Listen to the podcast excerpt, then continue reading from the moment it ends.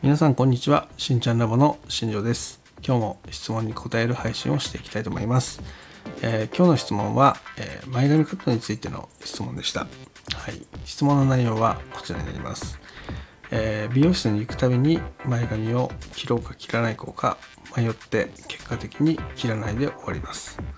で、えー本当は切りたい気持ちもあるんですけどもなかなか勇気が出なくて切ることができません、えー自分どんな人でも似合う前髪ってあるんですかっていう質問が来ました、えーこれについてね今日は回答していきたいなっていうふうに思ってます。はい。で結論的な話をすると必ず、えー似合う前髪の長さっていうのね存在します。それが短い方もいれば、えー、と目にかからないぐらいの長さの方もいるんで、えそこはまあカウンセリングというか実際にそのやり取りをしていく中で決めていくのがいいんじゃないかなっていうふうに思ってます。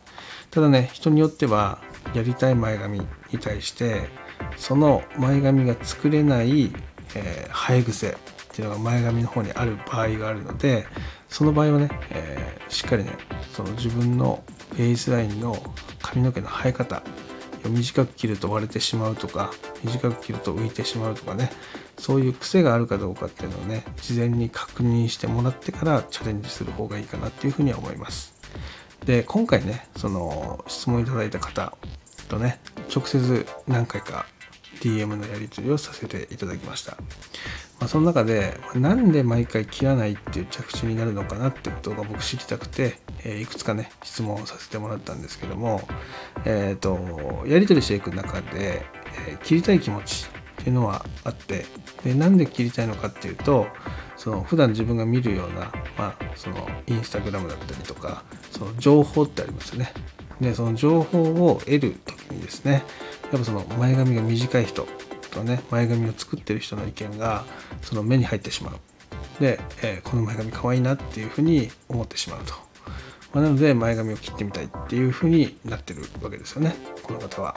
で、えーそれに対して、えー、とじゃあなんで切れないのかっていうところなんですけど、えーそこに関してはその自分に似合うかどうかが不安っていうのとあとは今までその頑張って前髪をねいつも前髪を切っては伸ばして切っては伸ばして繰り返してるみたいでそのここまでせっかく伸ばしたのに、まあ、切って大丈夫なのかなっていう不安この2つがいつも邪魔をするっていう話だったんですよね。で、えー僕がね、えー言いたいのはそういう状況の時っていうのは絶対に前髪を切らない方がいいですっていう話です。でほぼね8割方後悔します。どんだけ上手な人がカットしてもどんだけね有名な人がカットしてもそういう状況の時に前髪を切ってしまうと必ずね切らなければよかったなまた伸ばそうっていう結論になってしまうわけですよね。でじゃあどういう状況だったら切っていいのかって話ですよね。でこれは、えーすごくシンプルで、えー自分が言ってたその不安要素と自分が得たい新しい価値の部分ですよね。でそれを、えー、と天秤にかけるんですよね。で天秤にかけた時に不安がそのなんだろうそのメリットとデメリットってあると思うんですけどそのデメリット部分が明らかに、えー自分の中で影響が大きい時っていうのはその何をしても後悔することが多いんですよね。なのであくまでその天秤にかけた時にデメリットの方が確実に下に来る場合いやこれ切った方が絶対いいなって思う場合でその状態になるまでは切っちゃいけないんですよね。でこれがやっぱり見定めがすごく難しくて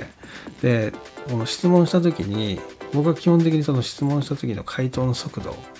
でえその天秤の重さを比較したりとかするんですけどもそのメリットを言う時は迷って喋る。えーって言われてもなも多分こうだからだからみたいな感じで回答してしまう。だけどデメリットの時は即答でスパンで出てくるっていうことが結構あるんですよ。でその場合は不安要素の方がでかいのでもう切ることは一切進めないですよね。で逆にそのデメリットって何ですかって聞いた時になんだろうななんかなんとなくかなとかって言ってる時っていうのはその不安要素っていうのがそのメリットの方が大きくてデメリットが下がった状態なのでそういった時はねもう切った方がいいですよって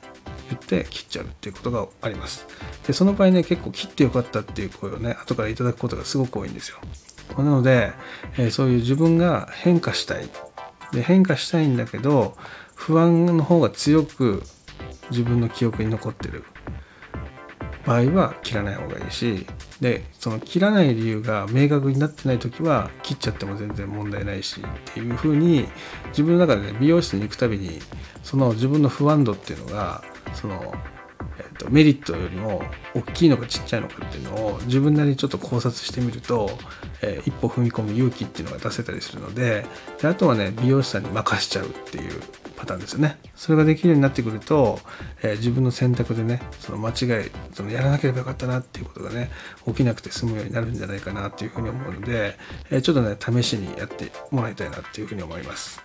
で、これはね、本当自分に問いかけるとすぐ分かりますので、その前髪を切るときに、なんで切りたいのかっていうときに、えー、そのメリットの部分っていうのがすぐ出てくる。で、デメリットのところがなかなか出てこない。この場合は切っちゃって OK です。